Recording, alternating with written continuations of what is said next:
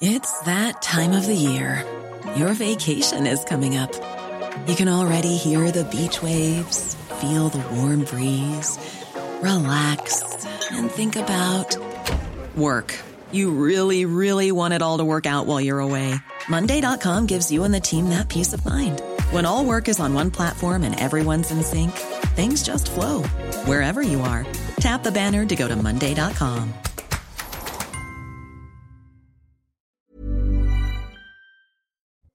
Il est 14h, bonjour à tous et bienvenue sur CNews. C'est l'émission La Parole aux Français, l'émission dans laquelle vous avez la parole. On commence par le journal avec Mickaël Dorian.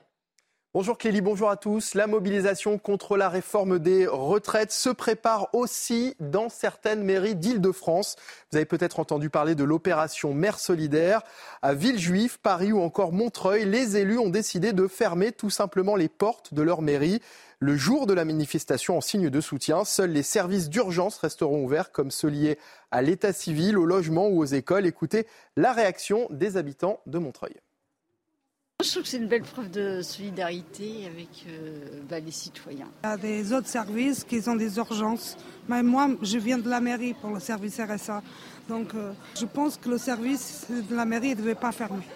Je pense que par solidarité, pour une seule journée, bien sûr, ça peut être justifié qu'ils ferment le service. Bien sûr, ça va peut-être gêner certains usagers. De toute façon, ça va être une journée de grève où rien va fonctionner. Donc, euh, bon. Moi, je suis pour les grèves, donc je trouve ça tout à fait normal, qui permettent aux gens d'aller se battre pour leurs droits. À Saint-Brévin-les-Pins, près de Nantes, euh, l'ambiance s'envenime autour d'un projet euh, d'implantation d'un nouveau centre d'accueil pour demandeurs d'asile. Alors qu'en Bretagne, un autre projet de ce type a dû être annulé suite à des intimidations. Dans la petite commune de Loire-Atlantique, les pressions sont telles que le maire Yannick Morez a même reçu des menaces de mort. Jean-Michel Decaze. Le CADA de Saint-Brévin devrait ouvrir à la fin de l'année. Les opposants espèrent stopper ce projet de centre d'accueil des demandeurs d'asile situé près d'une école. Ils craignent l'agression des enfants par des migrants. Des anti-CADA dopés par l'abandon du centre qui devait être implanté à Calac, en Bretagne. On peut faire plier le maire dans son, euh, son envie, effectivement, d'imposer comme ça, euh, unilatéralement, je dirais, son projet. Sauf que c'est l'État qui pilote le projet. Le maire, favorable à l'accueil des migrants, rappelle que le terrain a été vendu à l'unanimité du conseil municipal. Je ne pense pas que l'État arrêtera ce projet. Pourquoi? Bah, je crois que c'est un projet qui est au niveau national, hein, donc euh, voilà, où il faut multiplier en fait les centres d'accueil pour les demandeurs d'asile. Ils disent qu'ils ont gagné à Calac et qu'ils vont augmenter la pression sur, sur la commune de Saint-Brévin. Il y a une, une espèce de mainmise qui a été faite par euh, les partis d'extrême droite. Un certain nombre de parents d'élèves ont reçu des, des, mails à leur adresse personnelle disant que si par exemple leurs enfants allaient se faire violer par des migrants, euh, c'est eux qui seraient responsables. La commune accueille des migrants depuis 2016 sans qu'aucun incident n'ait été signalé. Le département des Alpes-Maritimes compte un nombre record de migrants mineurs venus pour la plupart euh, d'Italie. Ils sont actuellement pris en charge par le conseil départemental, sauf que les structures d'accueil sont aujourd'hui saturées. Les explications de Thibault Marcheteau. Un niveau jamais atteint auparavant. Voilà les mots qu'emploie la préfecture des Alpes-Maritimes pour évoquer le nombre de migrants mineurs dans le département. Actuellement, 690 mineurs non accompagnés sont pris en charge par le conseil départemental, un chiffre record qui sature les centres d'accueil. La faute au gouvernement qui refuse de mettre en place une politique migratoire ferme, dure, parce que n'ayons pas peur d'employer les mots, il faut euh, contrôler nos frontières, il faut fermer nos frontières et il faut faire en sorte que les vagues de, migrants n'arrivent plus. Or, aujourd'hui, on le voit, on est débordé. Les associations dénoncent elles aussi un manque de volonté politique et réclament des structures d'accueil plus nombreuses. On ne peut pas se contenter de dire euh, nous sommes débordés, nous ne pouvons plus accueillir, de mettre en danger les personnes par un refus de l'accueil, pour ensuite attendre une période plus creuse, puis que ça revienne six mois ou un an après. Ça fait à peu près 20 ans que ça dure et il faut impérativement doter le département d'équipements suffisants. En 8 ans, le nombre de prises en charge de mineurs non accompagnés par le département des Alpes-Maritimes a été multiplié par 28. Et puis plus d'un tiers de la forêt amazonienne pourrait avoir été dégradée par l'activité humaine et la sécheresse. C'est le résultat d'une étude scientifique dévoilée dans la revue Science. Les dommages infligés à cette forêt qui recouvre neuf pays sont significativement plus importants que ceux qui avaient été observés auparavant, ont indiqué les chercheurs. Ils appellent à agir vite et à légiférer pour protéger cet écosystème vital qui est aujourd'hui en danger. La parole aux Français dans un instant avec euh, Clélie Mathias, mais juste avant, un mot de sport et du tennis avec Novak Djokovic qualifié en finale de l'Open d'Australie. Cette année, les hommes n'ont pas fini de bouger. Votre programme sport avec Newman. Un retour en Australie gagnant pour Novak Djokovic. En demi-finale de l'Open d'Australie, le Serbe a dominé l'Américain Tommy Paul. Le cinquième joueur mondial a connu un premier set accroché après avoir commis de nombreuses fautes, avant de se libérer et d'enchaîner dans les deux derniers. Même avec une cuisse diminuée et strappée, Djokovic n'a pas tremblé face au 35e joueur mondial. Sur le cours de la Rod Laver Arena, il s'impose en 3-7, 7-5, 6-1, 6-2 en 2 h et 20 minutes. Depuis son premier titre à Melbourne en 2008, il a toujours remporté le tournoi lorsqu'il avait atteint les demi-finales. Face au grec Stefanos Tsitsipas, il aura l'occasion de récupérer la place de numéro 1 mondial et de décrocher un 22e titre du Grand Chelem pour ainsi égaler Rafael Nadal dans l'histoire du tennis mondial. Cette année, les hommes n'ont pas fini de bouger. Votre programme sport avec Newman. Et nous voici sur le plateau de la parole aux Français. Je suis accompagné par Philippe Bilger. Bonjour. Soyez le bienvenu, Philippe. Yvan Rioufol est également avec nous. Bonjour, Et Eric de Ritmaten, spécialiste des questions économiques, mais pas que. On va le découvrir euh, aujourd'hui. On va commencer cette émission par cette date, le 27 janvier. Et oui, il y a 40 ans, l'acteur Louis de Funès décédait. On apprend d'ailleurs au passage, Eric de Ritmaten, que vous êtes un, grand admirateur euh, de l'acteur. Vous allez nous expliquer pourquoi dans un instant. Euh, Allez, petit tour de table, je ne peux pas m'en empêcher. Quel est votre, votre film préféré de Louis de Funès? Yvan, je commence avec vous. Euh, comme ça, je dirais Pouic Pouic. Ah oui, pas mal. Eric C'est le gendarme à New York. Ah oui, vous me surprenez aussi. Hein. très banalement, la grande vadrouille. Ah, je, suis, comme vous, euh, je suis comme vous, cher Philippe. Nous sommes en ligne avec Laurent de Funès, qui est le petit-fils de Louis de Funès. Bonjour, merci beaucoup d'être en direct euh, avec nous. En ligne également avec nous, Aloïs Robinard, qui est président de l'association sur les traces de Louis de Funès. Et d'ailleurs, vous organisez en ce moment euh, à Le Cellier une exposition sur l'acteur dans la semaine là qui, vient. Le Cellier, c'est la commune où il y avait le château de l'acteur. Je commence avec vous, Laurent de Funès. Vous l'avez connu. Racontez-nous, comment était-il Louis de Funès dans l'intimité? Est-ce qu'il vous faisait rire aussi? Euh, oui. oui, oui, bien sûr. C'est pas du tout le personnage austère qu'on pouvait décrire euh, à l'extérieur. En fait, euh, cette austérité, il l'avait euh, bien évidemment parce que la charge de travail était énorme et qu'il fallait qu'il soit très concentré. Maintenant, sur le, côté personnel, non, ce n'était pas du tout quelqu'un d'austère, par contre très timide. cette timidité, une fois passée, c'était quelqu'un tout à fait normal qui pouvait blaguer logiquement et retrouver effectivement son tempérament qu'on lui connaît. Mais je n'ai jamais vu euh, cette austérité vraiment, mais ce qui est normal, vu euh, mon rapport avec lui, je ne pouvais pas avoir cette austérité. Quel grand-père était-il justement? Est-ce que vous pouvez nous raconter euh, un souvenir ou deux qui vous a marqué, qui a marqué votre enfance avec lui? Bah, Il était, je dirais qu'il était toujours attentif à ce que vous alliez faire. il était, c'était quelqu'un en fait qui observait énormément. il avait toujours une façon alors, on commençait les conversations, puis il avait toujours une façon, il posait plein de questions, plein de questions, et, euh, je voyais ses yeux euh, qui étaient euh, très interrogateurs et très à l'écoute, toujours de, ce qu'on avait à dire. Et c'était quelqu'un qui écoutait beaucoup. C'est un peu ce dont je me rappelle, quoi. Est-ce que vous parliez de ses films, de sa filmographie, de ses succès, peut-être même aussi de ses premiers échecs avec lui? Euh, non, alors oui, enfin on parlait des films, évidemment, il me demandait ce que, j'avais aimé comme film. À chaque fois qu'il y avait un film qui sortait, il fallait qu'on en parle, parce que c'est vrai qu'il était très angoissé de savoir si effectivement euh, ça plaisait ou pas. C'était un angoissé, donc euh, c'est vrai qu'il passait toujours un coup de téléphone à mes parents pour savoir effectivement si le film avait plu, on allait le voir, mais on parlait pas vraiment de travail, non, de son travail à la maison en fait. et même, je dirais que euh, moi, je ne regardais que peu les films de mon grand-père à l'époque. D'abord, il, passait beaucoup moins euh, qu'aujourd'hui. donc à la télévision, on voyait peu, on allait surtout au cinéma. Alors justement, vous parliez de ces, films qui passaient moins à l'époque, en tout cas. Euh, tous ces films ont été euh, des succès au box-office, genre Rabbi Jacob, La Grande Vadrouille, Les Gendarmes, évidemment. Et à la télévision, donc, il les passe régulièrement. Ce sont toujours des succès. On va voir quelques chiffres. Alors, pendant le confinement, ils ont battu des records, mais même encore cette année, là, en 2022, cet été, le 29 juillet, par exemple, 2,19 euh, millions pour les, gendarmes. Euh, la M6 qui l'a diffusé, c'est que ses premières chaînes ce soir-là, 2,6 millions pour l'aile ou la cuisse, deuxième chaîne cette fois-ci, pas plus tard que le 22 décembre dernier. Laurent et là, vous voyez le box-office, là, c'était au, cinéma. Hein. la Grande Vadrouille, le Cornio, les gendarmes à Saint-Tropez, les aventures de Rabbi Jacob, les grandes vacances. Et puis le, box-office, la liste va se poursuivre. Le gendarme se marie, Oscar. Le gendarme et les extraterrestres, l'aile ou la cuisse, la folie des grandeurs.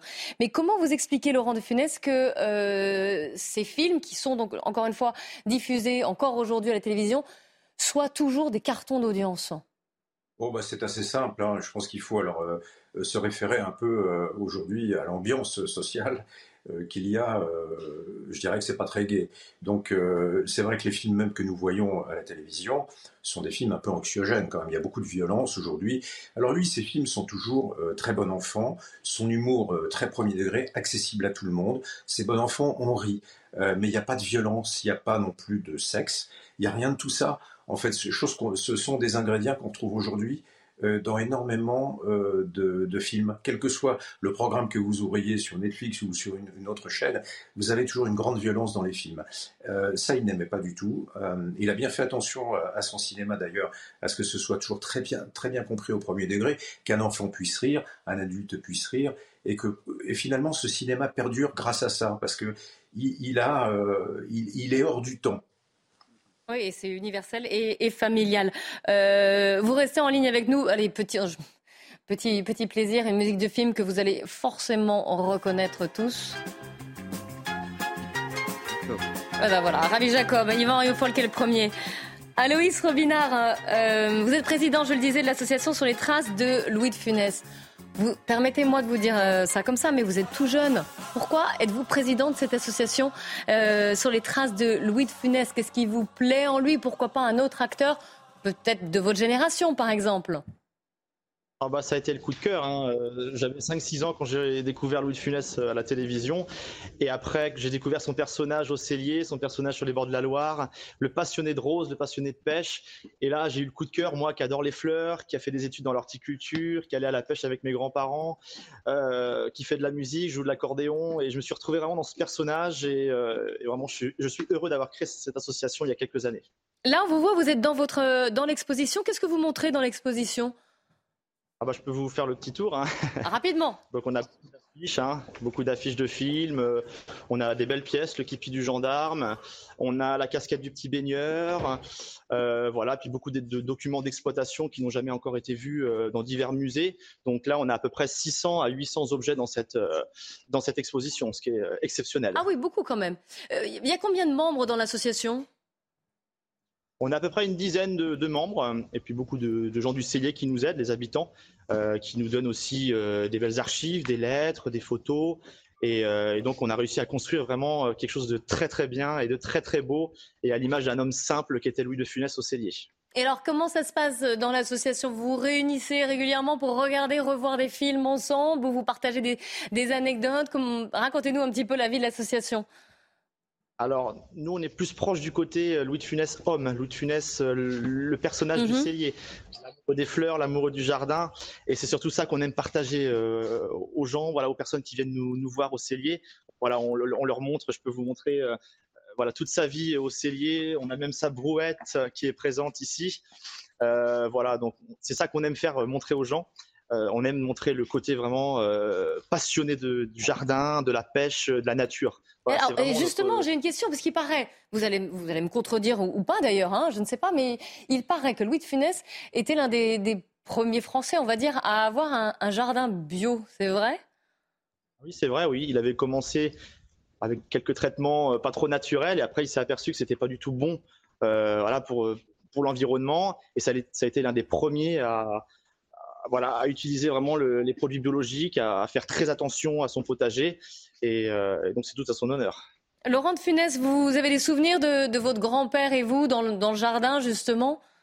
Alors non, parce que nous, on était plutôt, vous savez, il y a eu deux familles, donc nous, ils venaient nous voir. Euh, principalement. Donc, euh, il nous parlait beaucoup de ces roses, effectivement. Moi, j'avais aussi une passion pour, euh, pour les roses. J'étais, j'étais joué, aimé la nature et on parlait de ses roses préférées, des odeurs, des couleurs, de tout ça. Et c'est vrai que je savais que c'était une grande passion. ça le, surtout, il disait que ça le calmait. C'était son havre de paix qui lui permettait de se ressourcer. Ça lui permettait vraiment de se ressourcer. Ça, c'était vraiment ce qui nous avait marqué quand il nous parlait de son jardin et de ses roses. c'est vraiment ça que je peux retirer c'est euh, le repos euh, qu'on ne l'ennuyait pas et il était vraiment dans son élément quoi. Il se, oui, il se calmait un petit peu, il était un peu euh, hors du temps. Vous restez tous les deux en ligne avec nous. Je vais donner la parole en plateau. Éric de Ritmatin, en tant que grand admirateur de, Louis de Funès. Pourquoi vous aussi, même question? J'ai lu tous, les livres, les biographies qui sont sortis au fil des dernières années. J'ai découvert, j'avais envie d'en savoir plus sur le personnage parce que quand on était petit, nos parents nous envoyaient le mercredi voir le dernier de Funès. C'était pas voir un film, c'était tiens, il y a un de Funès qui vient de sortir. Donc on les a tous vus euh, au cinéma.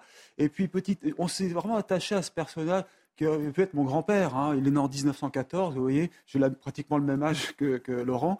Et donc, euh, si vous voulez, euh, ce que j'aime dans les films de De Funès, c'est bon, le personnage, ça c'est sûr, c'est l'acteur, mais c'est aussi une ambiance générale, comme le dit Laurent, c'est la, France heureuse. La France positive. Regardez, quand démarre la grande vadrouille, euh, c'est en technicolor, les couleurs sont belles, mm. euh, il n'y a pas de violence, c'est drôle, il y a toujours un message. Je trouve que c'est un peu une fable finalement. Il y avait La Fontaine, là, il y a les films avec deux funèbres, il y a toujours un message derrière.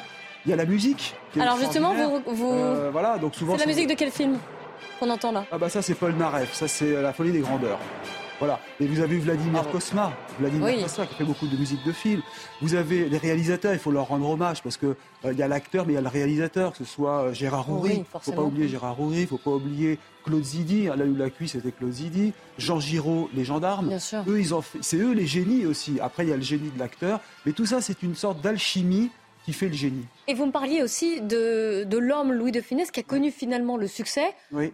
tardivement. Ben ça, oui, Laurent vous dira, c'est assez extraordinaire. Alors, n'oubliez pas que les, parents, euh, le fils de Louis de Funès jouait dans les films au début. On voit le jeune garçon, hein, je crois que c'est Olivier, il me semble, qui était. Euh, on va redonner la parole. Je vous laisse terminer, on va redonner la parole à, Laurent. de France par la suite. Mais ce qui est extraordinaire, c'est ce que j'aime chez Louis de Funès, c'est cette ascension euh, il a commencé comme pianiste très longtemps. Il raconte dans ses livres, euh, dans les bios qui ont été faits, qu'il arrivait à 5 heures du matin et il travaillait, il faisait 24 heures pratiquement euh, le tour du, compteur. Et il arrivait rue de Rome, je me souviens, il habitait à l'époque rue de Rome, et donc il, dormait toute la journée, il repartait jouer au piano. Et son, premier succès où il apparaît avec succès, c'est la, traversée de Paris en 1955 ou 56. Et là, c'est vraiment là qu'on a découvert l'acteur extraordinaire. Et puis ensuite sont arrivés tous les films à succès, mais il avait 50 ans quand, vous avez la, Grande Vadrouille, euh, Fantomas et le troisième, et le Gendarme, c'est de la même année que ces trois films ont été tournés. Vous vous rendez compte? En, un an, Louis de Funès a fait trois énormes succès en 64-65. C'est inimaginable, je crois que ça n'existe pas dans le cinéma. Et puis il a eu aussi avec lui des partenaires comme Jean Gabin, fantastique, Coluche. C'est grâce à, Louis de Funès qu'on a vu Coluche. Moi je me souviens d'une interview chez Michel Drucker où, euh, euh, et, à Europa à l'époque Yvan Levaille, où De Funès disait euh, Coluche est extraordinaire, c'est le nouveau rire. Et vous allez voir, il va devenir un grand humoriste. Il ne s'est pas trompé. Un grand comique. Il ne s'est pas trompé. Laurent de Funès, vous avez quelque chose à ajouter justement sur le côté familial? Par rapport au film, ce que j'entendais très juste, c'est-à-dire que euh, la musique, c'est important. J'en discutais avec Vladimir Skosma il n'y a pas si longtemps que ça, euh, qui me disait que vraiment aujourd'hui, il, déplorait que la musique ne soit plus un élément euh, fondamental dans les films. C'est vrai, quand vous regardez un film de mon grand-père, vous avez une musique incroyable, vous avez un scénario superbe, vous avez des bons acteurs, vous avez une joie de vie, vous avez tout un ensemble de choses qui sont mis en œuvre qui font qu'on retrouve, on retrouve difficilement ça aujourd'hui. Euh, et vous sifflez trois notes de musique et vous savez exactement euh, ce, de quel film on parle. Chose qui est difficile aujourd'hui dans les films. Vous n'avez plus cette, cette alchimie aujourd'hui complète. Il n'y a plus ça. C'est vrai que c'était un tout. Yvan Rioufol, euh, alors déjà, une petite question. Je sais que vous avez, vous avez, vous étiez journaliste au moment de ces funérailles. Oui. en janvier 1983, vous avez assisté à ces funérailles? Oui, euh, j'étais journaliste à, Presse Océan, à Nantes. J'habitais à Nantes à l'époque. Et euh, le Cellier est une commune qui est à une vingtaine de kilomètres de Nantes. Et d'ailleurs, même à la, mort, même qui était une mort qui avait été assez brutale, en tout cas qui avait surpris la presse, je m'étais précipité au château dans lequel habitait euh, Louis de Funès. C'est un très beau château du XVIIe siècle qui, surplombe la Loire, pour essayer de faire un papier d'ambiance sur la population que je m'imaginais être tétanisée et de venir à la rencontre de ce grand acteur. Et en fait, non, il n'y avait personne. Les gens étaient restés, l'homme étant très discret, les, gens étaient restés également très discrets. Et, en effet, le jour de son enterrement, j'y étais également. Là, en revanche, toute la commune du Célier était dehors, bien entendu, avec une église archi pleine. Euh, on ne pouvait même pas se tenir debout tellement il y avait de monde. Et avec également une grande émotion. Il y avait d'ailleurs Galabru dans la, dans la foule. Et voilà pour, euh, pour mm. l'expérience que j'ai pu en avoir. Parce que du personnage tel que je le voyais, en tout cas vivant au cellier, c'était quand même quelqu'un de très discret. On savait qu'il était là, euh, mais n'habitait pas très loin non plus. Et donc, euh, ses, enfants venaient à Nantes. On, voyait, on savait à peu près qui était. Je crois qu'il avait deux fils que l'on voyait également. On parle sous le contrôle de Laurent de Funès, qui vous corrigera si besoin. Voilà. Enfin bon, je reconnaissais deux. Et que, l'on croisait, que l'on croisait dans, certains bistrots, si je puis dire. Mais euh, c'était quand même quelqu'un qui ne voulait pas, qui, qui vivait comme une sorte de gentleman farmer, si je puis dire, avec une grande distance, mais en même temps avec une, grande, une grande sorte de liaison intime, malgré tout, en tout cas avec mm. les gens de, la commune, puisque tout le monde était là. Si on prend un peu de hauteur par rapport au, sujet à Louis de Funès, Louis de Funès, pour expliquer le succès qu'il a encore aujourd'hui, 40 ans après sa mort, encore une fois, est-ce qu'on ne peut pas dire aussi que c'était une certaine image de la France? Il y a l'écrivain Thomas Morales qui euh, signe une tribune dans le Figaro aujourd'hui. Il titre Louis de Funès, une ambition française. Ça vous paraît exact? Bien sûr, son petit-fils a tout dit. C'est une, une France qui a disparu. C'est-à-dire que de mon point de vue, la France a disparu dans les années à la fin des années 90. Et là, en 83, on voit que c'est encore cette France heureuse, cette, cette France insouciante, cette France qui a été tout à fait représentée par Louis de Funès, qui lui-même d'ailleurs était, mais personne n'en savait rien, était un enfant euh, que l'on dirait aujourd'hui issu de l'immigration, puisque ses, ses, parents étaient espagnols, mais ça devenait à l'idée de personne de lui rappeler ses origines, tellement il était français, râleur comme pouvaient l'être des Français, euh, insolent comme pouvaient l'être des Français, joyeux comme pouvaient l'être des Français. Et donc c'est toute cette France qui a existé jusque dans les années 90 qui naturellement suscite une énorme nostalgie pour ceux qui voient en effet, comme l'a dit son petit-fils, dans quel état aujourd'hui est devenue cette France-là, qui est une France méconnaissable. Et naturellement, les, gens, euh, c'est une sorte de, témoignage posthume, dans le fond, euh, de, ce qu'a pu être la France. Philippe Bilger pour paraphraser à nouveau Marcel Proust, j'ai l'impression qu'on pourrait dire, mais parce que j'ai cette habitude. Ah bon, d'accord, pardon. Euh, c'est vrai que. Il ne semblait pas avoir cité Marcel Proust aujourd'hui encore. Le souvenir de certains films, de ces films, c'est le regret d'une certaine période. Mm. C'est du bonheur. Et euh, Yvon l'a dit. Et Alors tout n'était pas rose quand même dans cette période-là, hein, mais, on l'idéalise aussi beaucoup. Il y avait quelque chose, c'était non seulement la gaieté, la joie émanant de ces films, mais une France qui était prête à les, à les aimer. Et deuxième élément, moi je trouve que ce qu'il y a d'extraordinaire dans son jeu, c'est qu'il concilie deux choses qui sont très rares chez les comiques. À la fois de la gestuelle et en même temps une manière de dire admirablement le dialogue. Et si je peux ajouter une troisième idée, c'est le fait qu'il a bénéficié, mais il a magnifiquement exploité d'une relation dans les films, par exemple avec Bourville. Oui, qu'on n'a pas cité euh, Bourville est encore. indépassable. Oui, il a beaucoup été copié d'ailleurs. Après, on a cherché à faire ce, tandem-là. Euh, Éric de Matanoué ah non, non, mais c'est vrai, on ne cite pas Bourville, mais c'était extraordinaire.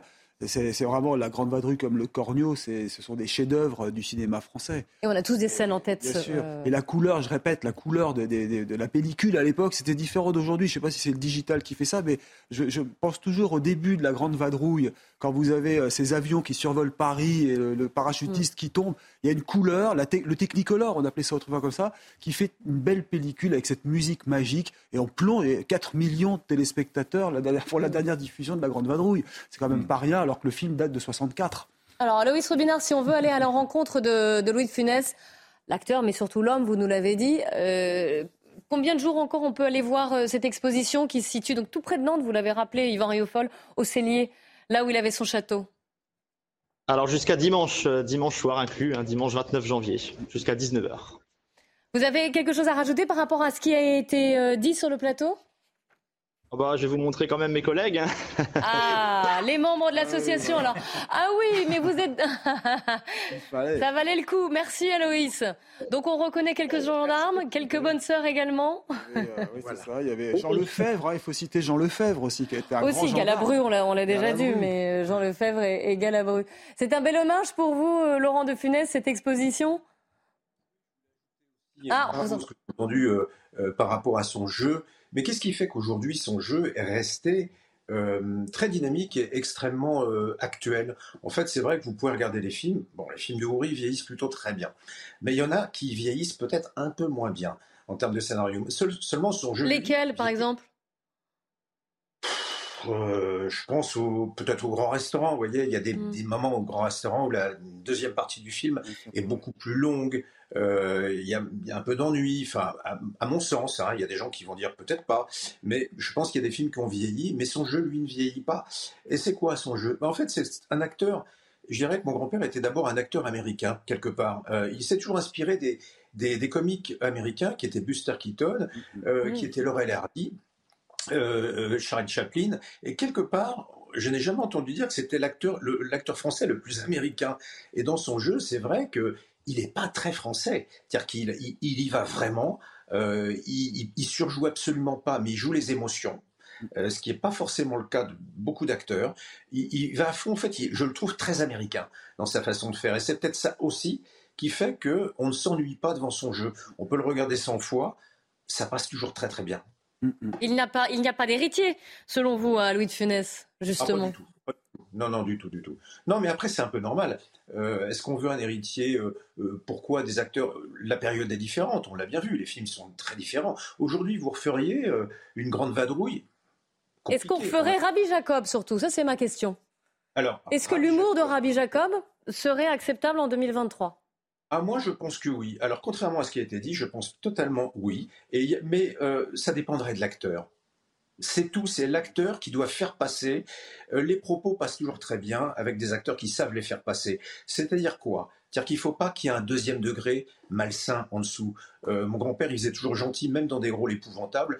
C'était le, le- le ch- le- le chef d'entreprise irascible et tout, mais on n'y croyait pas. Il y avait un côté clown. Et quand il, quand il dit des horreurs dans Rabbi Jacob sur les Arabes, notamment avec Fares, il dit Moi, il y en aura. On se portera. Mais ça, vous diriez ça aujourd'hui Euh, Moi, il y en aura. Bon, mais si c'est quelqu'un qui, qui porte l'acting d'une façon premier degré avec beaucoup de tendresse, je pense que ça passe très bien. C'est une erreur de penser qu'on ne peut plus dire les choses aujourd'hui. C'est qu'on ne peut pas les dire avec acidité. Mais ne les disait pas avec de l'acidité. Donc je pense qu'on peut toujours les dire avec euh, un degré qui serait propre à l'acteur. Et ça dépend du talent. Un grand merci à vous, euh, Laurent de Funès, euh, d'avoir été avec nous. Merci à Loïs Robinard également. Éric de Ritmaten, je crois que vous vouliez dire un mot. Oui, juste un mot, parce que je me souviens de la cérémonie, euh, je crois que c'était les, les- les Oscars, quand il y a eu l'hommage rendu à votre grand-père. C'est vrai que c'était tardif, je crois que c'est dans les années 80, et il a disparu en 83. Et je trouvais, il y avait Jerry Lewis, je me souviens, qui se- c'était un jeu amusant à eux deux, mais votre, père, votre grand-père n'était pas très à l'aise. Et c'est vrai que c'est un peu comme pour Bernard Blier. C'est des hommages qui sont arrivés beaucoup trop, Trop tard, et c'est pour ouais. ça qu'aujourd'hui on est heureux de lui rendre hommage, parce que 40 ans après, il le mérite plus que jamais. Merci encore. On se retrouve euh, après le flash info de 14h30. On parlera de la maltraitance animale. À tout de suite. C'est News, le flash info avec Adrien Spiteri avant de reprendre notre, notre émission La parole aux Français. Près de 7000 amendements déposés à l'Assemblée nationale sur le projet de réforme des retraites. Ils se concentrent principalement sur l'article 7 du projet de loi. Il prévoit le report de l'âge légal de départ à la retraite à 64 ans. La commission des affaires sociales se penche sur la réforme à partir de lundi. Les médecins mécontents, près de 27 millions de rendez-vous médicaux ne sont pas honorés chaque année, soit entre 6 et 10% des rendez-vous. Des chiffres publiés par l'Académie de médecine et l'Ordre des médecins. Cela représente près de deux heures de consultation perdues toutes les semaines. Et puis Vladimir Poutine accuse les néo-nazis en Ukraine de commettre des crimes contre les civils. Le président russe s'est exprimé aujourd'hui à l'occasion de la journée internationale des victimes de l'Holocauste. C'est contre ce mal que nos soldats se battent courageusement, a-t-il déclaré. Une rhétorique qu'il utilise pour justifier l'offensive militaire en Ukraine. La parole aux Français avec en plateau Philippe Bilger, Yvan Rioufol et Eric de Ritmaten. On va parler des animaux et plus spécifiquement de la maltraitance animale. Gérald Darmanin, le ministre de l'Intérieur, était en déplacement à Chamarande dans l'Essonne sur un site de la SPA. Il a fait plusieurs annonces, parmi lesquelles celle-ci, écoutez-le. Nous avons donc euh, décidé de créer un office euh, de police euh, judiciaire spécialisé qui va s'occuper des enquêtes qui demandent beaucoup de technicité. Et 15 nouveaux enquêteurs, policiers et gendarmes désormais sont là depuis le 2 janvier et seront chargés par les magistrats d'enquêter sur ces actions malfaisantes particulièrement graves envers les animaux. Neuf antennes régionales de police judiciaire avec la gendarmerie nationale existeront en France et en, territoire métropolitain en Outre-mer.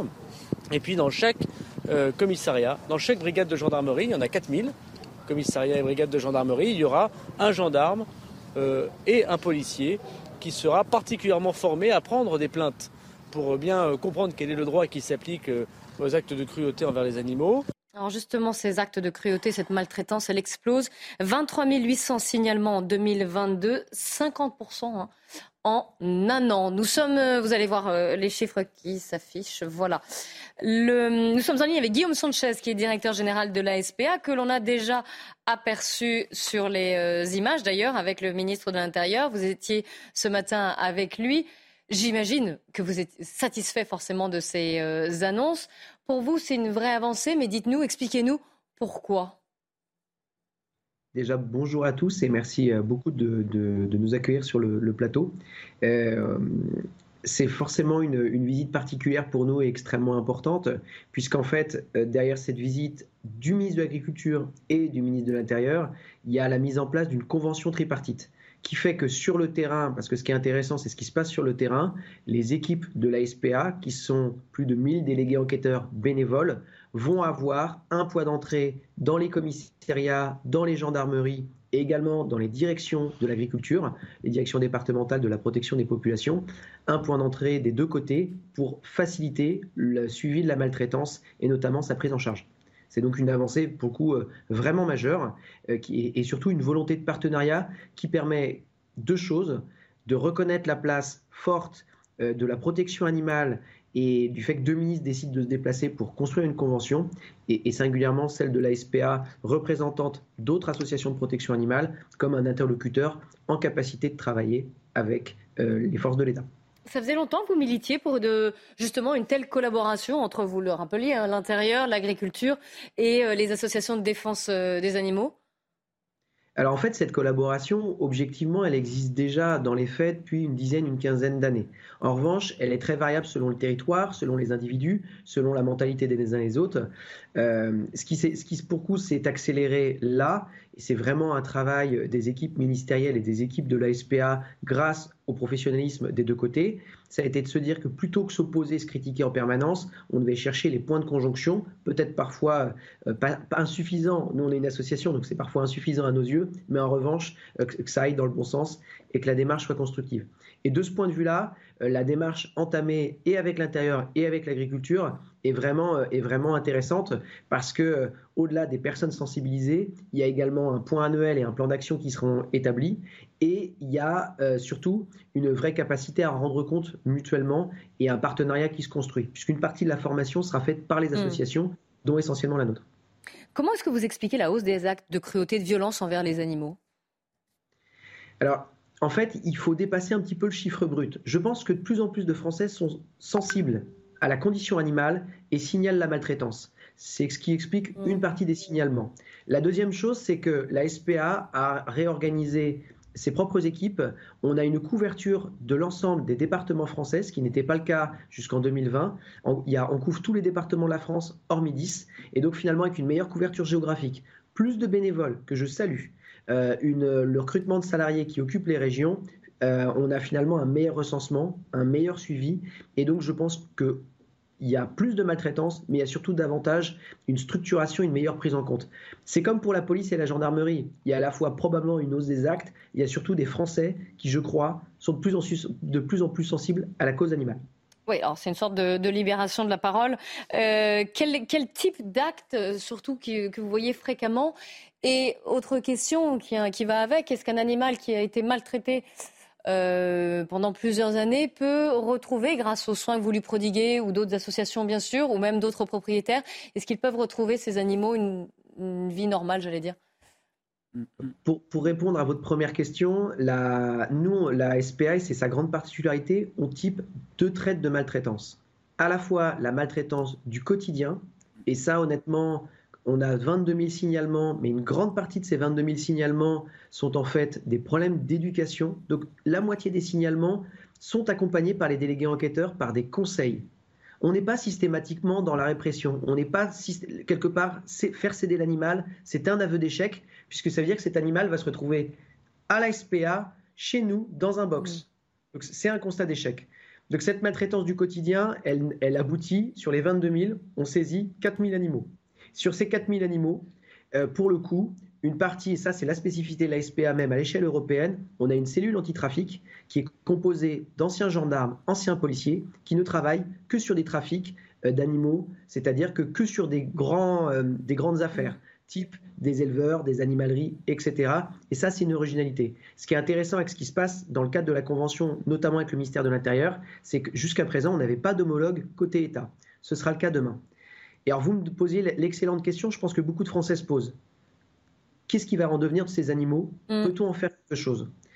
Sur les 46 000 animaux que la SPA prend en charge tous les ans, il y a 44 000 belles histoires qui existent. Dire, mais est-ce que c'est pour autant que ces animaux sont heureux Est-ce que pour autant ces animaux euh, se, positionnent bien? Oui, puisqu'en fait, les taux de retour, nous, en gros, on permet, si ça se passe mal avec l'animal, on préfère que l'animal revienne chez nous. On est simplement sur des taux de retour d'environ 3%.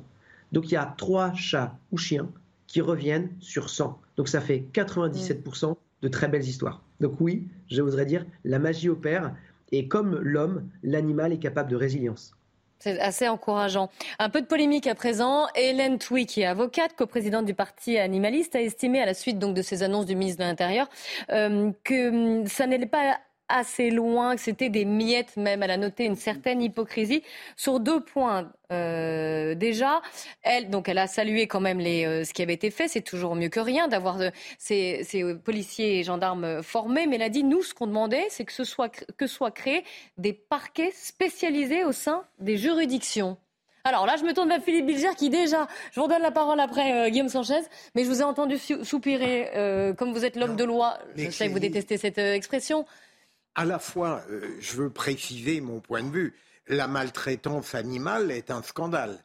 Mais je ne suis pas persuadé que les annonces de Gérald Darmanin aillent dans le bon sens. Ah bon, pourquoi Je n'ai jamais été partisan sur le plan pénal de la multiplication des offices qui ne sont qu'une manière de diluer la répression. Il faut bien voir que la France est soumise aujourd'hui à une insécurité multiforme dont la maltraitance animale. Et on va créer dans chaque commissariat ou chaque gendarmerie des référents pour la maltraitance animale, alors que par ailleurs, on n'arrive même pas à faire recueillir l'ensemble des plaintes concernant l'univers pénal. C'est, j'allais dire, peut-être un peu brutalement, c'est une absurdité qui cherche à faire croire qu'on fait quelque chose. Moi, j'aurais préféré qu'on exige le meilleur de toutes nos forces de police et de gendarmerie, qu'elles accueillent l'ensemble des doléances et des réclamations, y mm. compris alors la création d'un parquet spécialisé, c'est ça, le du grotesque. Guillaume, Sanchez, je vous fais juste réagir à ce qu'a dit euh, Philippe Bilger. Bah, euh, je, respecte le, point de vue de M. Milger, mais euh, objectivement parlant, qui peut croire actuellement euh, que chez les Français et même chez les forces de l'ordre au sens large, il n'y ait pas besoin d'avoir des compétences complémentaires? Le problème en général, c'est la, la, réception de la plainte, mais c'est surtout de la compréhension de, et avoir un bon niveau de lecture de la maltraitance j'aurais pu partager ce point de vue si ça ôtait des moyens. Là, on parle. Et en fait, c'est une association qui, quelque part, avait une brigade, on va dire une unité spécialisée pour faire des enquêtes euh, concernant du trafic à haute échelle. Il manquait l'homologue euh, côté État. C'était, par exemple, vous avez rappelé cette sordide histoire concernant les chevaux euh, qui étaient, quelque part, vous savez, dont, dont on prélevait des organes la SPA a dessus, a pu s'appuyer sur des procureurs. Il n'y avait pas d'homologue côté État. À dire, cette brigade spécialisée va permettre d'avoir des interlocuteurs de qualité avec lesquels on va pouvoir échanger. Et sur le quotidien, je, suis désolé pour M. Bilger, mais honnêtement, euh, le, fait de pouvoir enregistrer des plaintes, Nous, on, ne dit pas que la maltraitance animale prend le pas sur la maltraitance humaine. Parce que ce qu'on constate derrière notre expérience de terrain, euh, c'est que pour le coup, une grande partie des problèmes d'animaux sont liés à de la misère sociale. Une grande partie des signalements que l'on voit sont des gens qui ont parfois du mal à se nourrir, à se loger. Et donc, de ce point de vue-là, j'oserais dire, misère humaine et misère animale sont souvent liées. Et la pédagogie de l'un aide à la pédagogie de l'autre. Donc, de ce point de vue-là, j'oserais dire, euh, nous, nous, on est à nouveau très heureux de ce partenariat qui est le début d'un chemin. Concernant le parquet spécialisé, en fait, vous savez, il y a deux types de tempéraments. Soit on voit le verre vide, soit on voit le, voit le verre plein. Nous, euh, pour coup, la SPA a toujours été dans un rapport critique, mais constructif critique. Vous connaissez suffisamment, je pense, nos campagnes concernant la corrida, sur lesquelles on n'est pas forcément d'accord avec euh, le gouvernement, mais constructif, c'est-à-dire que, y compris sur la loi maltraitance animale, euh, on a toujours préféré prendre pas à pas, et c'est notre rôle en tant qu'association, d'apporter des solutions. Il y a peu d'associations et peu d'acteurs qui parlent des animaux, qui, qui s'en occupent réellement quotidiennement. C'est notre cas, c'est également le cas de la Confédération animale et de quelques autres grandes associations euh, comme la Fondation Assistance aux animaux. Euh, nous, on en gère quotidiennement, donc je peux vous dire qu'on les connaît. Concernant les parquets, on a de plus en plus de demandes de formation. Il y a un parquet spécialisé, euh, il y a, pardon, la Cour d'appel de Toulouse a créé un pôle spécialisé qui permet d'avoir un recensement. J'oserais dire, je, peux rejoindre Madame Touy au sens où c'est trop peu, mais c'est déjà un premier pas. Mais alors, vous, vous, parliez de la politique quand même, et notamment de la corrida. On le sait que, euh, et ça fait partie des, des récriminations d'Hélène Touy d'ailleurs, on sait que le, que le, le gouvernement n'a pas cédé à certaines revendications euh, dites écologistes. Alors, derrière ce mot, il y a, il y a, il y a beaucoup de, de, personnes, mais notamment sur la corrida ou encore sur euh, la chasse. Est-ce que vous pensez que là, c'est aussi un geste éminemment politique d'annoncer euh, ces avancées sur, pour, sur la maltraitance animale?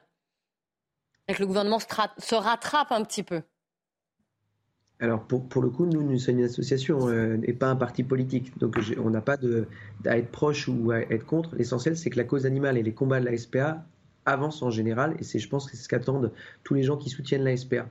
À nouveau, très concrètement, est-ce qu'on prend des choses en bloc et on les rejette, y compris quand elles vont dans le bon sens et réellement le fait d'avoir des référents, des interlocuteurs, des personnes formées, des personnes sensibles va dans le bon sens?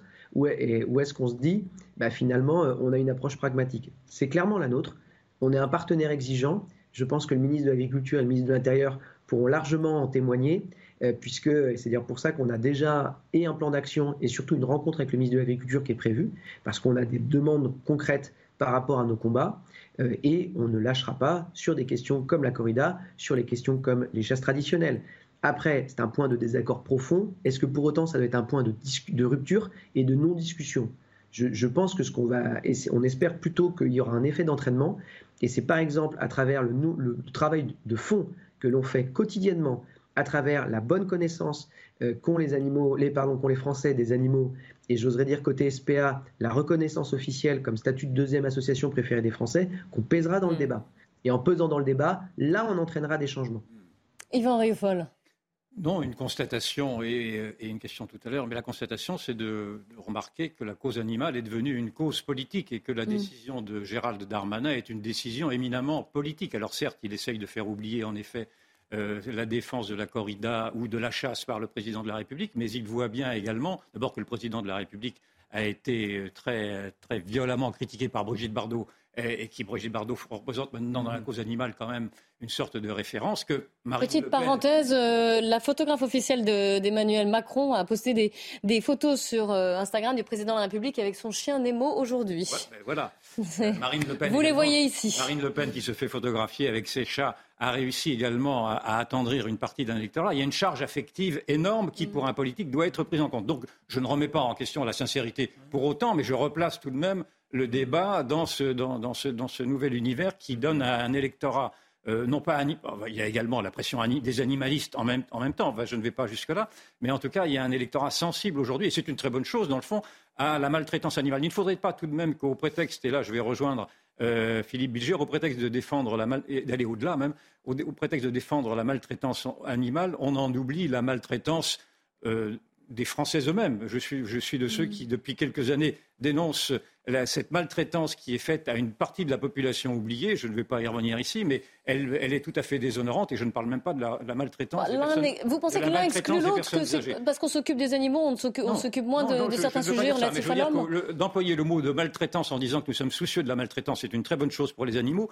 mais il y a plein d'hommes et de femmes également qui souffrent et qui sont maltraités. Donc il ne faudrait pas non plus les oublier, les ouvriers, bah, les oublier au prétexte que nous sommes sensibles à la maltraitance. Je voudrais que la oui, mais espérons que ce ne soit pas, voilà, que ce ne soit pas exclusif. Voilà, hein, absolument.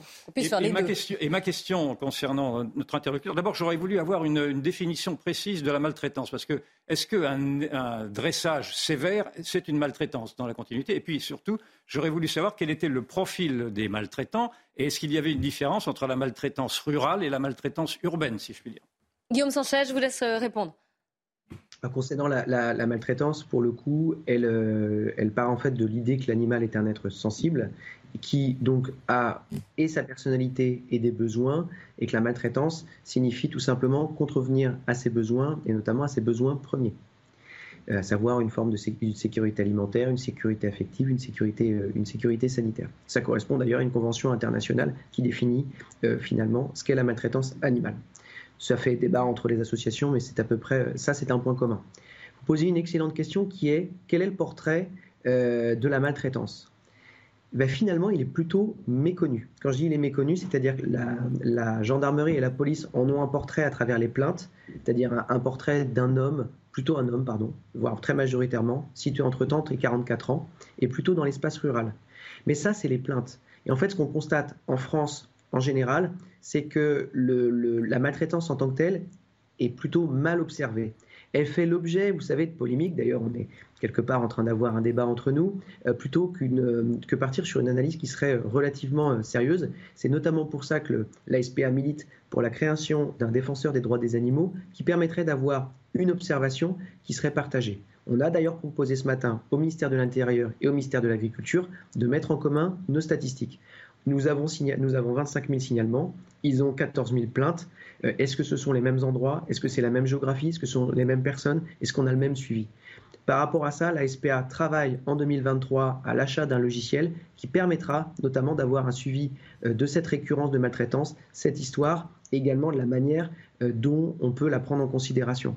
Pourquoi? Parce qu'à nouveau, tout le monde parle ou de maltraitance, parfois même humaine, mais elle est souvent assez peu documentée. Ce que nous, on en sait, et ce que je vais vous dire, c'est une approche sensible. Auprès des refuges, c'est que, et c'est pour ça que c'est assez étonnant le débat que vous pouvez avoir sur le plateau, parce que je reprends mon propos, la maltraitance humaine et la maltraitance animale vont souvent de pair. Il arrive de très nombreuses fois que lorsque nous intervenons, nous appelons euh, les centres euh, communaux d'action sociale, nous appelons les municipalités pour dire de venir prendre en charge les enfants qui sont euh, en couple. Ce qui est peut-être le pire, c'est que les gens nous appellent pour venir prendre en charge les animaux, alors qu'en fait, ils ne se soucient pas des enfants qui se situent en même temps dans la même situation. Ça, c'est peut-être le pire. Ah oui, c'est vrai. De ce, point de, vue, de ce point de vue-là, nous, à la SPA, on ne cherche pas à opposer l'un et l'autre. On pense que c'est justement l'un, dans sa relation, enrichit l'autre, réciproquement. Est-ce qu'on sait quels sont les animaux qui sont, entre guillemets, les plus euh, maltraités? Est-ce que plutôt les chiens, plutôt les chats? C'est majoritairement les chiens. On va dire on est quasiment sur un, 75-25, ah euh, sachant que de tous ces animaux-là, et la SPA s'en occupe également, les animaux les plus maltraités en nombre, et ça va peut-être vous surprendre, ce sont les chevaux.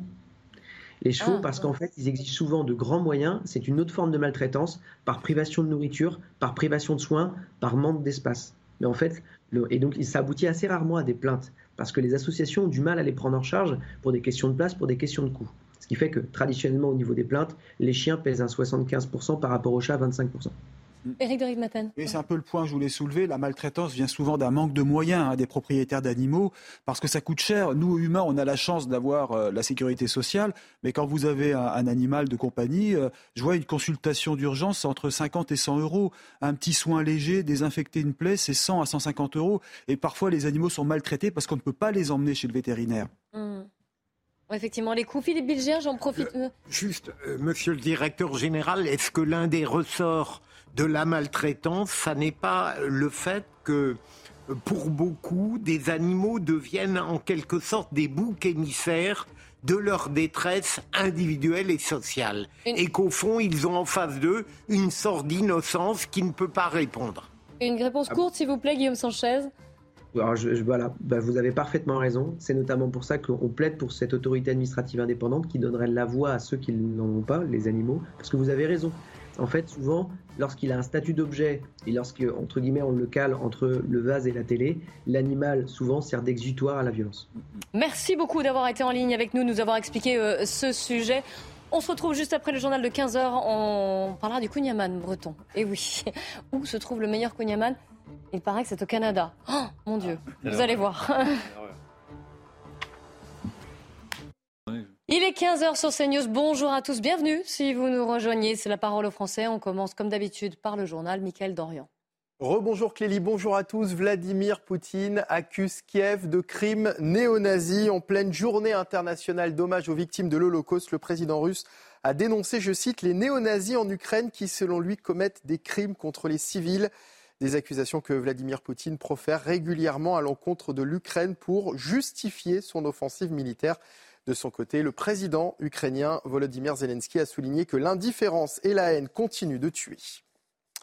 L'indemnité euh, carburant versée à partir d'aujourd'hui, est de 100 euros. L'aide est destinée aux travailleurs modestes qui utilisent leur véhicule pour aller travailler. Selon le ministre de l'économie Bruno Le Maire, 70% des Français éligibles n'ont pas encore demandé cette prime. Dans le reste de l'actualité, Marseille présente un nouveau dispositif pour lutter contre l'insécurité dans les transports en commun. Cet outil disponible sur l'application du réseau de transport marseillais permet, en cas de vol, d'agression, d'harcèlement ou de malaise, d'alerter en temps réel un agent. Alors comment est-ce que ça fonctionne concrètement? Reportage à Marseille avec Laure Parra et Thibault Marcheteau. C'est la première fois qu'un réseau de transport ajoute un bouton SOS sur une application. Son nom, RTM Alerte. Les voyageurs témoins ou victimes de harcèlement, d'agression, de violence ou encore de vol pourront appuyer sur ce bouton SOS. À partir du moment où vous passez l'alerte soit par euh, téléphone, soit par le SMS, il y a un enregistrement sonore. Le fond sonore est enregistré, stocké et peut être réquisitionné a posteriori. Les alertes sont traitées depuis un centre de supervision. Selon la gravité des faits, la police ou les secours peuvent rapidement arriver sur les lieux grâce à la géolocalisation et les caméras de surveillance. C'est les études qui ont été menées sur le sentiment de sécurité par un cabinet et qui faisaient ressentir ce sentiment d'insécurité de, nombreux usagers, alors qu'en fait, il n'y a pas une insécurité profonde, mais il y a un sentiment. Donc on doit tout mettre en œuvre pour rassurer. Et ça, c'est un outil qui va permettre de rassurer parce que l'usager va dire, tiens, j'ai un lien. La RTM recense 300 faits d'insécurité par an pour 900 000 voyageurs par jour. L'objectif de cette application, rassurer les voyageurs. Quand je suis seule, parce que quand on est une fille, euh, enfin voilà quoi. Euh, et quand il y a des personnes un petit peu bizarres qui rentrent dans le métro, je sais qu'il y en a souvent, surtout le soir. Et voilà, je pense que c'est ça qui m'inquiète euh, dans le métro. Aujourd'hui, l'alerte peut être donnée dans les couloirs ou sur les quais. Et d'ici la fin de l'année, elle fonctionnera dans les rames grâce à l'arrivée de la 4G sur l'ensemble du réseau. Et puis on ne sait jamais, cette information vous concerne peut-être. Un gagnant de l'Eurovision, de l'Euromillion, pardon, pas de l'Eurovision, de l'Euromillion ne s'est toujours pas manifesté. Il avait remporté 1 million d'euros le 2 décembre dernier. Attention, la Française des Jeux accorde un délai de 60 jours maximum pour réclamer son gain. Il ne lui reste donc plus que 3 jours avant que la somme ne soit versée à l'État. Vous êtes sûr que ce n'est pas vous, euh, Clélie? C'est pas moi, Philippe Bilger, Yvan Riofol, c'est vous? Non, malheureusement, c'est pas moi. C'est pas vous? Non plus. Yvan? C'est peut-être moi, oui. Ah, ben voilà, on a peut-être le gagnant euh, faites vite, sur place. Alors, 72 heures pour les récupérer vos gains, hein. vous nous inviterez. Hein. Ouais, bien sûr. On espère bien. Merci beaucoup, Mickaël. Tout à l'heure à 16h. On va parler d'une polémique comme les Français l'aiment beaucoup. Comment elle a commencé? Avec un article du New York Times, hein, la version numérique. C'était lundi. Cet article s'intitulait, vous le voyez, The Many Lessons of Kunyaman. Ça veut dire les, nombreuses leçons du Kunyaman. Et il terminait ainsi. Les, pour un vrai Kunyaman, il faut aller à Montréal. Vous voyez ce que je veux dire au niveau de la polémique? C'est-à-dire que tous les Bretons se sont offusqués. Nous sommes en ligne avec Nicolas Henry, qui est boulanger-pâtissier et dont justement on a vanté les mérites dans le New York Times de son Kunyaman. Votre boutique est dans le quartier français du Plateau à Montréal et ça s'appelle Au Kunyaman. Alors, vous n'êtes pas canadien, vous êtes français. Cela dit, vous n'êtes pas breton quand même. Non, bonjour à tous. Euh, non, je suis de Normandie. Bon, c'est déjà un mauvais point quand on fait du Koyaman, non? C'est pas gagnant au départ, on va dire. Comment avez-vous racontez-nous un peu votre histoire parce que déjà il y a eu cet article. Comment est-ce que vous avez ressenti quand vous avez lu cet article où justement la journaliste décrit comment la, les, toute l'émotion et le bien-être que lui procurait ce, votre Kunyaman alors qu'elle était en, période de doute, d'angoisse, on était en, plein pendant le Covid. Non non, c'est vous rigolez Yvan Riofol, mais c'est vrai, hein, l'article est, là-dessus. Euh, comment vous l'avez, voilà, comment comment vous avez vécu la publication de cet article? Ben, je l'ai bien vécu parce que finalement, je trouve que, que c'est une autre façon de parler du Kunaman que de dire celui-ci est le mieux, celui-ci est le plus beau, celui-ci est le meilleur, c'est là qu'il est le mieux. Euh, la journaliste a, a, décrit le Kunaman sur euh, la façon dont ça pouvait l'apaiser de faire un Kunaman, de lui donner un, un instant de recul. C'est une façon de, de reculer sur les choses euh, urgentes et quotidiennes euh, de la vie de tous les jours. Donc, euh, on cuisine, on fait la pâtisserie, on fait un kunaman. Et puis, ça permet d'avoir un petit moment de, pause auquel on fait des réflexions et parfois on peut trouver son, bien-être dans cet instant. Donc, la journaliste est venue ici pour nous demander si, elle pouvait faire un article, mais surtout pour l'apprendre euh, parce qu'elle apprécie le, le Kunaman au départ, donc c'était gagnant euh, pour moi. Euh, parce que j'avais quelqu'un de motivé, donc elle est venue tôt le matin, tablier, chapeau, veste de travail, et on lui a appris comment faire un kunaman, chose qu'elle a répétée chez elle par la suite. Et c'est cette expérience, une fois chez elle, qu'elle euh, euh, reproduit euh, dans l'article. il est certainement moins bon, évidemment, quand il est fait par elle que par vos mains. Mais vous pouvez nous les montrer, vos kunyaman? Est-ce que vous avez un secret? Est-ce que vous pouvez nous révéler quelque chose? Non, il n'y a pas de secret. C'est l'attention, le désir de bien faire, tout simplement, et puis la volonté de bien faire tous les jours, et puis c'est tout. Il n'y a pas d'autre secret. C'est bien classique. Si vous voulez, je vais me déplacer vous les montrer. Ah oui, avec plaisir.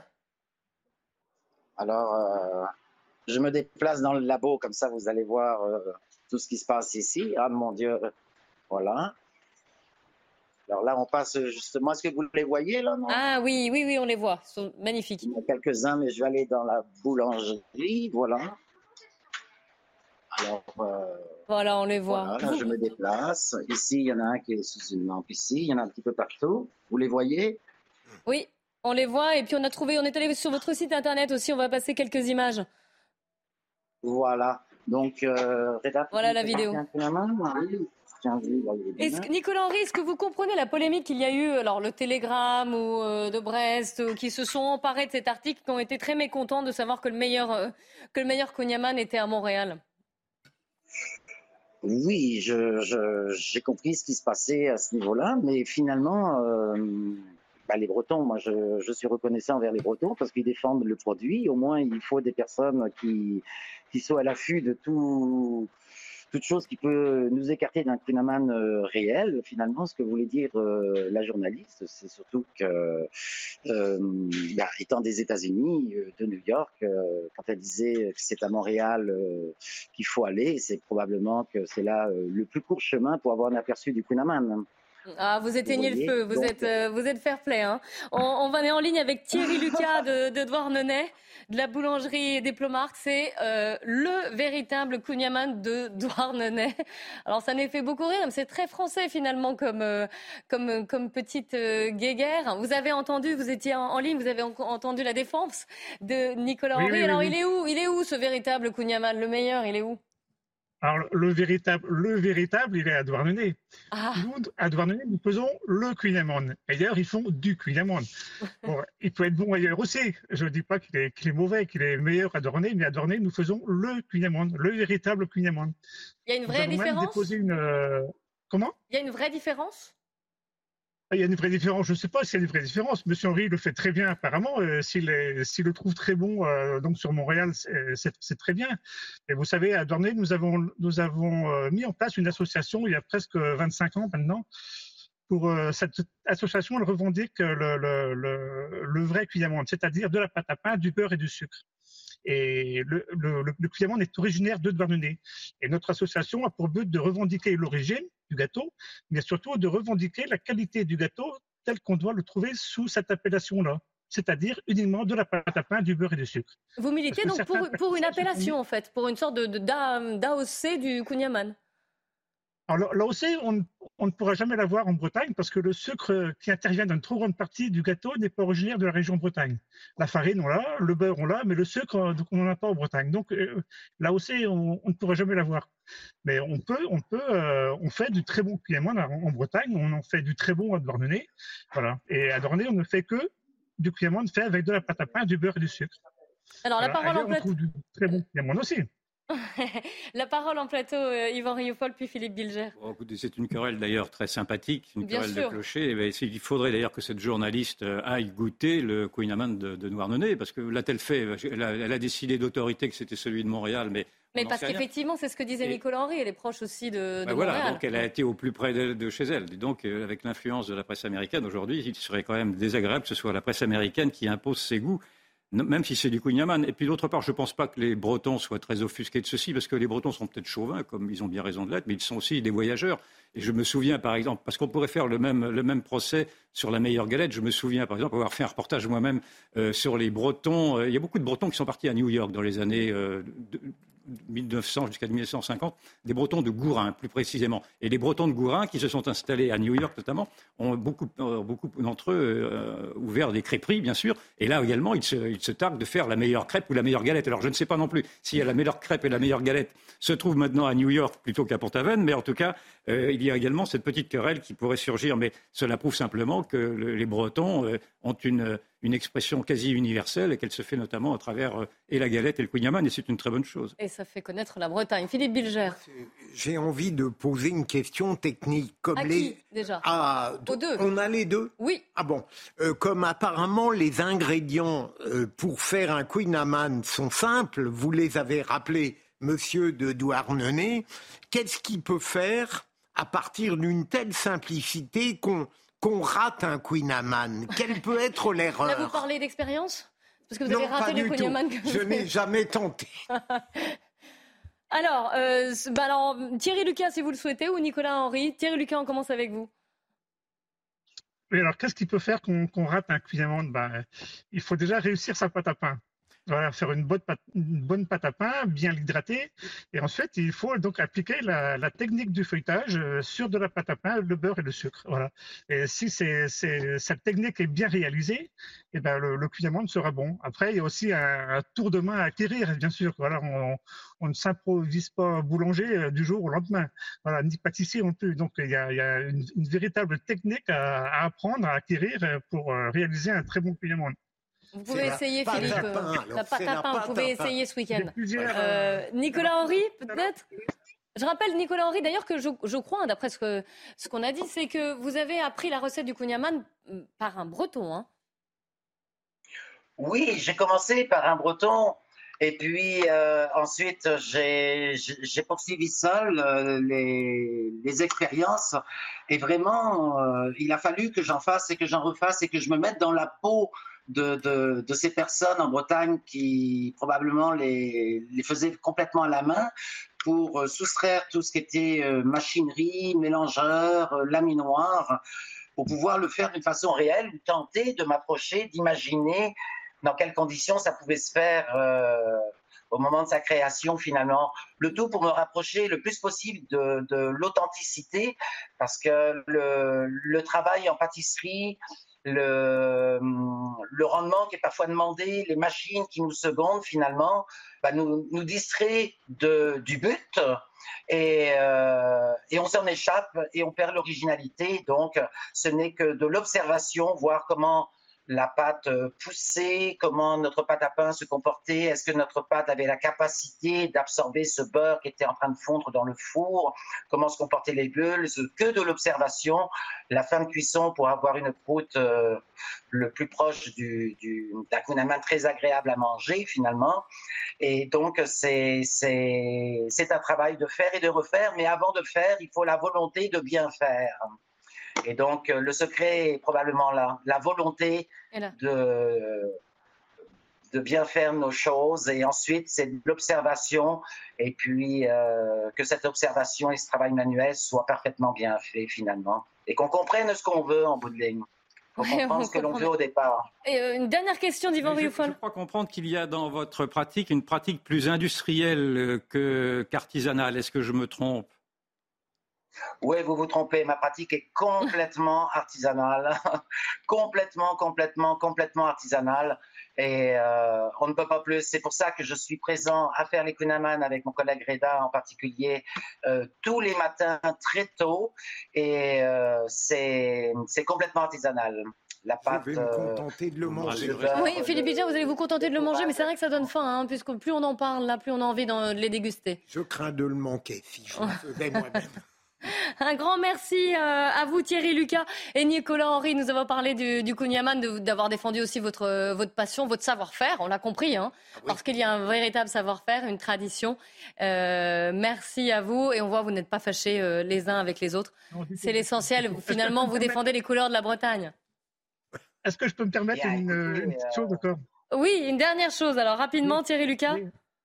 Alors j'invite, euh, j'invite donc la, journaliste du New York Times à, venir à Douarnenez un jour pour goûter mon, mon et le cuillamande de Dornay parce que certaines clientes parlent du cuillamande de Dornay comme un orgasme culinaire.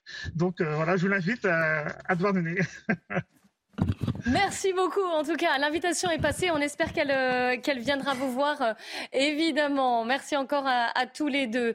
On, euh, une information à présent dans cette émission sur CNews et Amaury beaucoup du service police-justice nous a rejoint. On a appris il y a peu de temps que Raphaël Dupont-Moretti, qui n'est autre que le fils du garde des Sceaux, Éric Dupont-Moretti, était en garde à vue. Est-ce que vous pouvez nous en dire davantage? Oui, tout à fait, euh, euh, Clélie. Donc, le, parquet euh, d'Albertville a ouvert une enquête pour des soupçons de violence conjugale.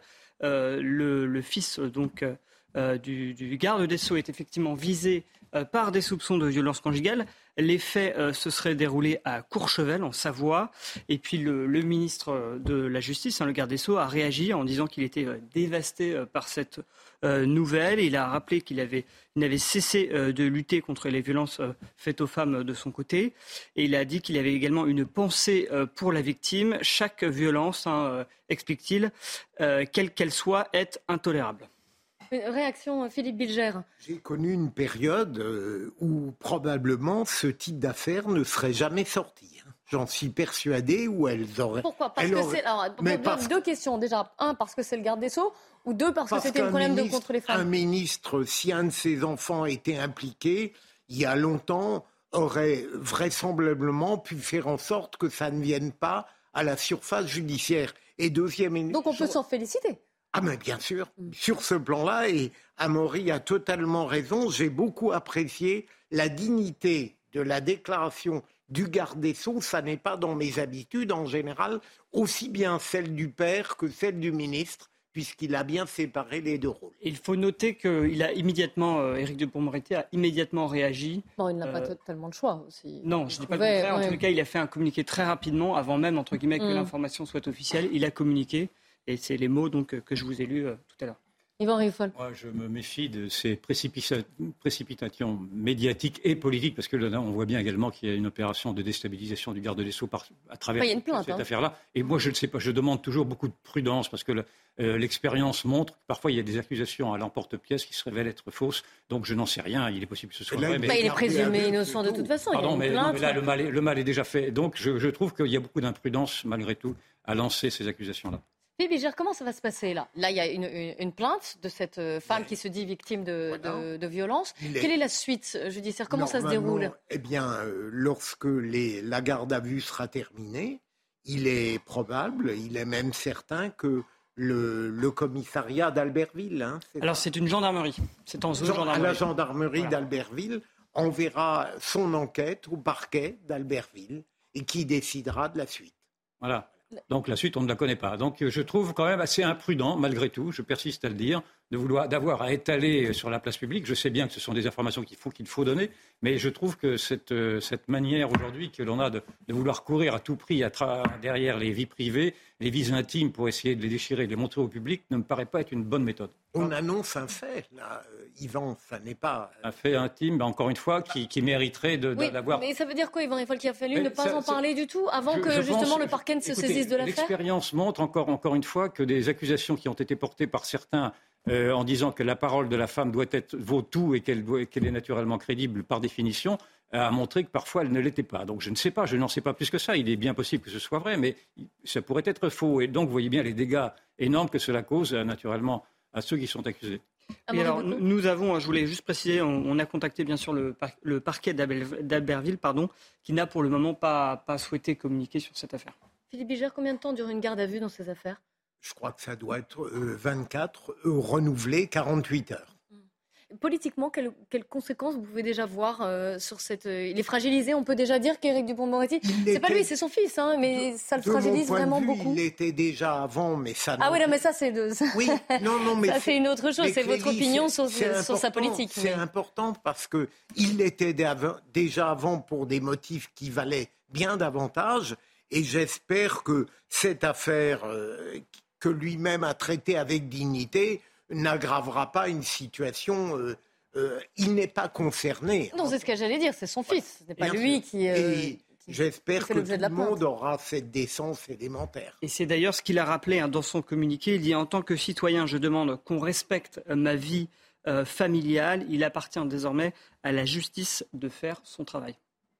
Yvan Riofol non, c'est une opération de déstabilisation. Euh, ah, vous voyez. Alors, mais, mais peut-être ah, qu'il y a une vraie plante et peut-être qu'il y a des, des, oui, il y a une vraies violences. On ne sait pas. Pour l'instant, il est présumé innocent, évidemment. Je la vois pour l'instant comme une opération Mais vous voyez tout de suite une, déstabilisation politique. Au risque de me répéter, nous n'avons pas de, aucune certitude. Donc, sur des présomptions, nous, il y a une opération de déstabilisation politique. Il, si ça avait été quelqu'un d'autre, cette affaire ne serait pas sortie. Donc, elle est sortie parce que, a priori, sur les éléments que l'on a, mais on a pensé en direct, cette affaire sort parce que le fils est le fils précisément du garde des Sceaux, qui est un garde des Sceaux contesté notamment au cœur de la justice et au cœur de la police. Donc voilà, c'est tout ce que je peux dire pour l'instant. Oui, mais vous savez je que... pas que ce soit très fair-play, voilà, si vous voulez. Oui, mais vous savez que ces, ces, euh, ces affaires donc, que vous avez citées, justement, sortent parce qu'il y a une libération de la parole, parce qu'il y a le mouvement MeToo et que tout n'est pas à jeter dans ce mouvement MeToo comme vous pouvez le faire. je ne me soumets pas par, il y a eu peut-être réellement des violences. Je ne me soumets pas par principe à la libération de la parole au vu des, dégâts qu'ont pu occasionner cette libération de la parole quand elles ont accusé des innocents. Je ne dis que cela.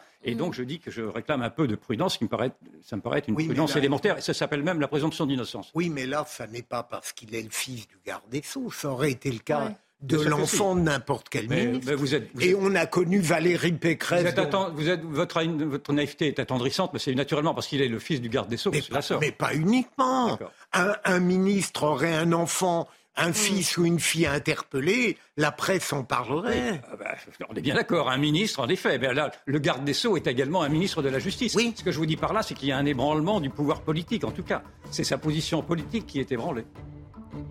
Ah, vous, vous, êtes plus, vous, êtes plutôt sceptique, là, Philippe oui, On va continuer avec parler. Yvan, ça pourrait durer. C'est vrai. Merci à vous deux. En tout cas, merci à Maurice Bocco. Vous restez en, plateau. On, va euh, continuer de, parler de cette affaire. Je vous rappelle le fils du garde des Sceaux qui est placé en garde à vue pour des faits de, de violence. Une victime a porté plainte. Ça s'est passé à Courchevel. Restez bien avec nous sur CNews. On continue d'en parler avec Nelly Denac et ses invités dans 90 minutes info.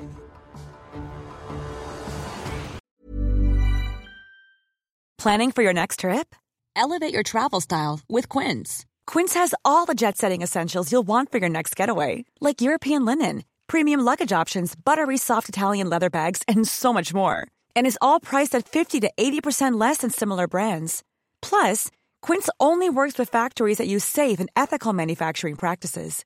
Pack your bags with high-quality essentials you'll be wearing for vacations to come with Quince. Go to quince.com slash pack for free shipping and 365-day returns.